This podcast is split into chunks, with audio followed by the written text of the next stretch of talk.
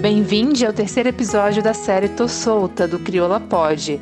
O tema da conversa hoje é Maternidade e Cárcere, Relatos de Mães Sobreviventes. Esta série é protagonizada por ativistas anticárcere e realizada por Crioula, com apoio do Fundo Brasil de Direitos Humanos e em parceria com o coletivo Aroeira, Rede de Redução de Danos, coletivo Rosas no Deserto, coletiva Todes Unides, Liberta Elas, Tulipas do Cerrado, Rede Nacional de Feministas Antiproibicionistas, Frente Distrital pelo Desencarceramento.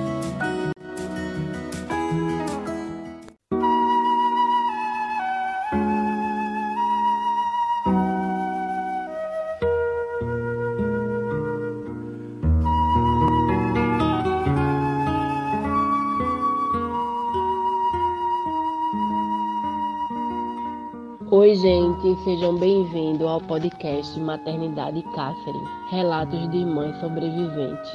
Eu sou a Alane Pereira. Eu sou a Dayana Antônio da Silva. E eu sou Clarissa Trevas. Juntas, vamos contar duas histórias sobre maternidade e cárcere.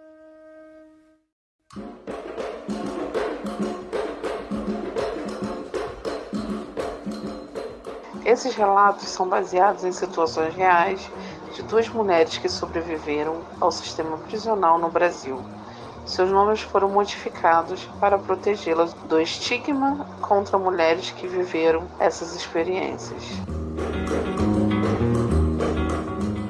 Este podcast é resultado das oficinas realizadas pela ONG Crioula, com o apoio do Fundo Brasil de Direitos Humanos e facilitado pelas consultoras Amanda Lino e Aldenora Cavalcante.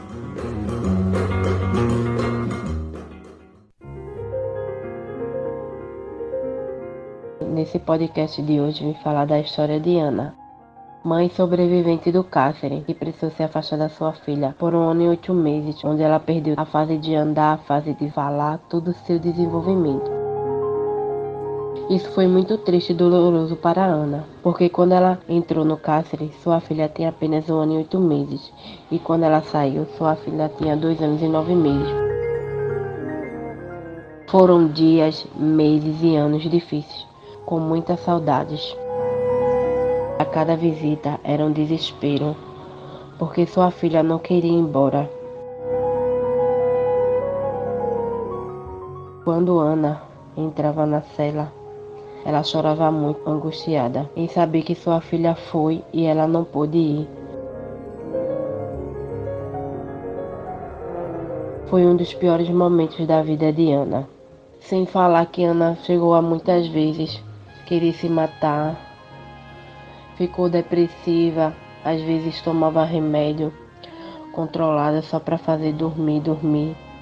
Muitas vezes recebia nas visitas a notícia que sua filha estava internada porque ela tem problemas pulmonar e aquilo ali era desesperado para Ana pelo fato de ela não poder estar com a filha dela quando a filha dela mais precisava e era muito triste o que Ana passou.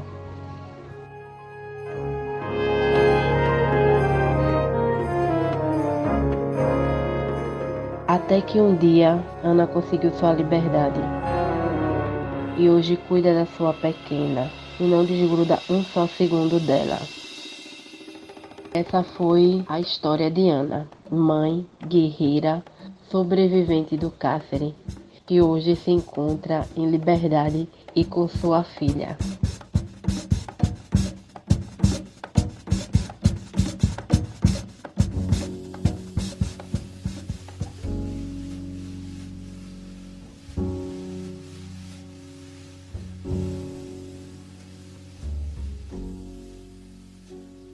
Eu venho contar uma história da Joana, que foi presa em 2013. Foi presa por causa da droga do seu companheiro.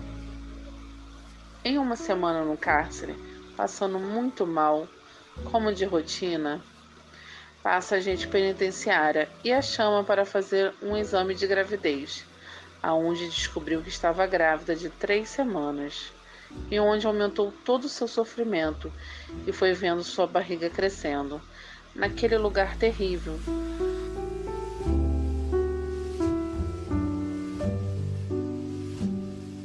O choro era intenso, através das grades, sem parentes, sem amigo, e adoecendo muito a cada dia.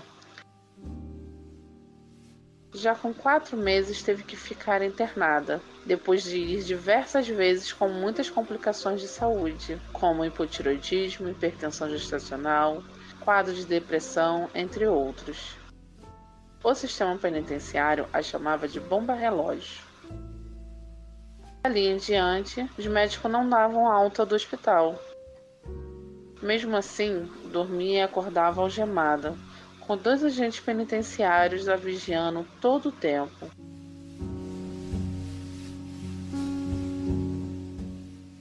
Em um mês no hospital, teve um princípio de infarto, aonde seu rosto ficou torto e continuava sendo algemada na cama.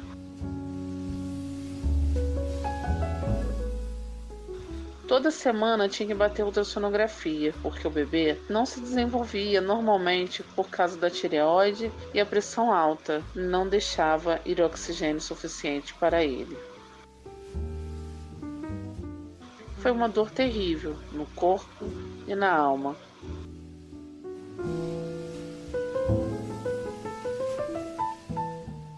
Já com sete meses, o médico decidiu fazer uma cesariana porque o bebê estava sofrendo muito e ela também. Logo após tirarem o bebê, teve um eclâmpsia.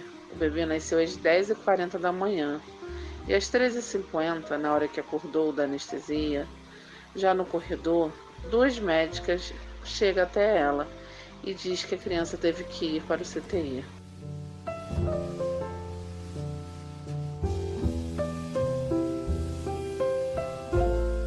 De volta no quarto, pede para vir a criança e ele sempre arrumava desculpa para não levar para ver o filho.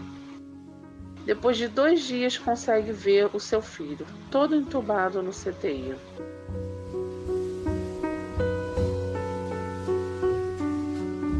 E se passaram 12 dias de muito sofrimento com quadros de ansiedade e depressão, aonde chegou uma oficial de justiça com alvará de liberdade provisória. Então foi para casa junto com seu bebê no colo. Infelizmente, situações como a Diana e Maria são recorrentes no sistema prisional feminino, em que mais de 70% das mulheres privadas de liberdade são mães e 56% têm duas ou dois filhos e filhas. Apesar desses dados no Brasil, Apenas 14% das unidades prisionais femininas e mista dispõem de um ambiente adequado para gestantes e crianças. Mesmo com a pandemia, os tribunais de justiça em todo o país escolheram manter mães, mulheres, gestantes e puérperas arriscando as suas vidas nas insalubres unidades prisionais do Brasil. Esse podcast foi realizado por Alane Pereira, Larissa Trevas e Dayana Antunes da Silva. Se você gostou, compartilhe ele com outras pessoas e até a próxima.